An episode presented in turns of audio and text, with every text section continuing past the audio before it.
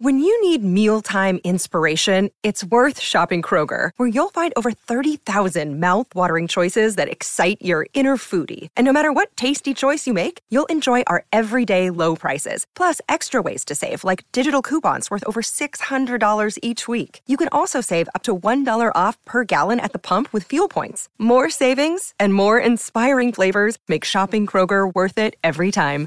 Kroger, fresh for everyone. Fuel restrictions apply. Hey, it's Ryan Reynolds, and I'm here with Keith, co star of my upcoming film, If, only in theaters, May 17th. Do you want to tell people the big news?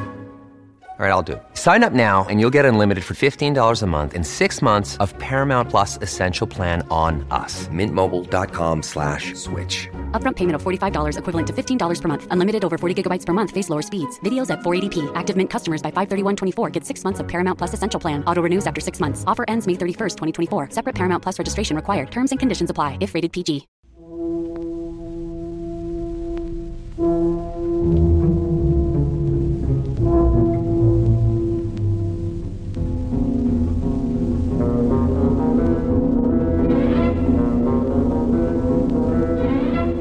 Noche del 2 de marzo 1944, salía el tren número 8017 de la estación de Salerno, Italia. No era de pasajeros, pero iba lleno, pues debido a la escasez por la guerra en la zona de Nápoles, la región de Potenza, unos 100 kilómetros al sur, se había convertido en un imán para la gente hambrienta y los especuladores que se dirigían allí en busca de productos agrícolas que luego revendían a precios fabulosos. Estos, así como muchos padres de familia buscando alimento para los suyos y gente que no tenía más remedio que viajar, formaban el pasaje del número 8017 que llevaba 47 vagones. En el entronque de Batipaglia, la policía militar norteamericana desalojó a muchos de los pasajeros ilegales.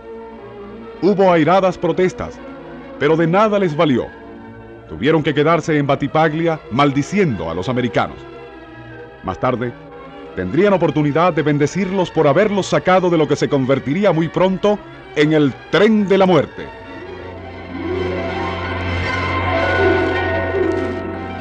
Nuestro insólito universo. Cinco minutos recorriendo nuestro mundo sorprendente.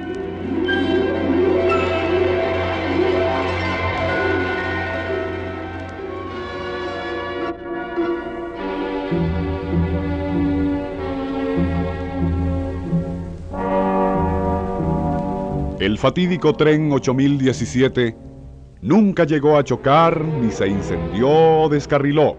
Sin embargo, en él viajaba un asesino, sutil e inmisericorde, que pronto habría de cobrar un número increíble de víctimas entre el pasaje. Las paradas en Éboli y Romagnano añadieron más pasajeros al tren y cuando llegó a Bálvano transportaba ya entre los 600 y 650 polizones. Fue allí donde se insinuó por primera vez el desastre. La estación de Bálvano está enclavada en un pequeño claro situado entre dos túneles. El 8017 era tan largo que la mitad de los vagones quedaron dentro del túnel que bajaba, todavía colmado por el humo de la locomotora.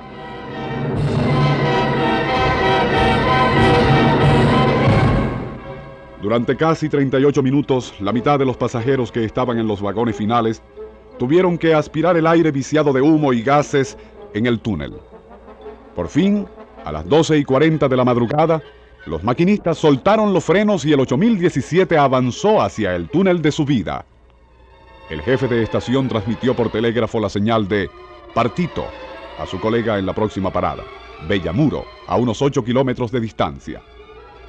El tren generalmente requería unos 20 minutos para llegar hasta allí, pero ni en 20 ni en 60 minutos logró hacerlo.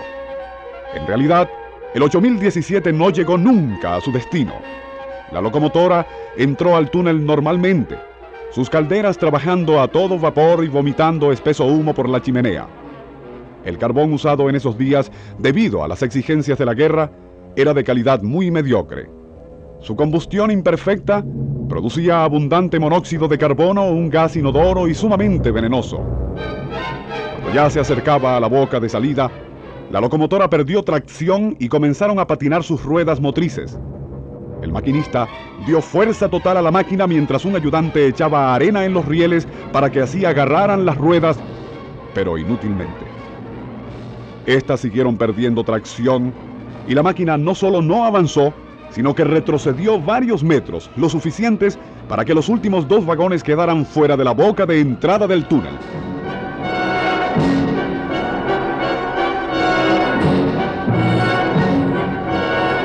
Nunca se sabrá qué ocurrió después.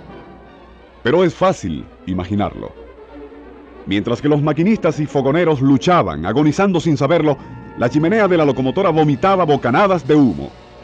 A medida que el aire perdía oxígeno, subía el contenido de monóxido de carbono que como traicionera serpiente se retorcía por el negro túnel, causando la muerte silenciosa a centenares de personas que dormían o descansaban sin sospechar absolutamente nada. Francesco Imperato sintió que le faltaba el aire y decidió salir fuera del tren a respirar aire fresco. No llegó a salir del vagón, pues perdió el conocimiento y cayó desmayado. Solo recuerda que volvió en sí en la estación de Válvano. Es de presumirse que semi inconsciente logró arrastrarse hasta donde el aire era más puro y así pudo salvar la vida. Domenico Miele también salió y pudo llegar hasta la boca del túnel, donde respiró bocanadas de aire, pero temiendo que el tren lo dejara, montó en uno de los últimos vagones. Allí se extrañó de ver a todos los pasajeros en un profundo sopor, pero no tuvo tiempo de reaccionar, pues él también cayó desmayado. Afortunadamente en esos dos vagones, solo unos cuantos murieron. Los demás, aunque narcotizados profundamente, lograron salvar la vida.